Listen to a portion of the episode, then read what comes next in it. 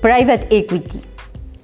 Cuando la inversión alcanza etapas total o parcialmente comercializables, aparece el private equity o capital privado para luego evolucionar a un acceso al mercado público o a una fusión.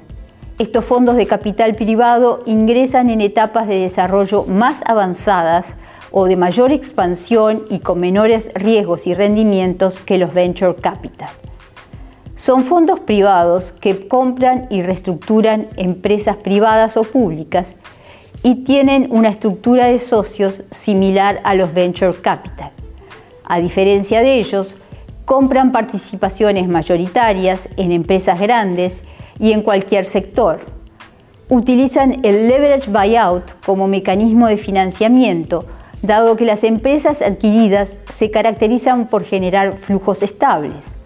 También cuentan con financiamiento de inversores institucionales y fundaciones.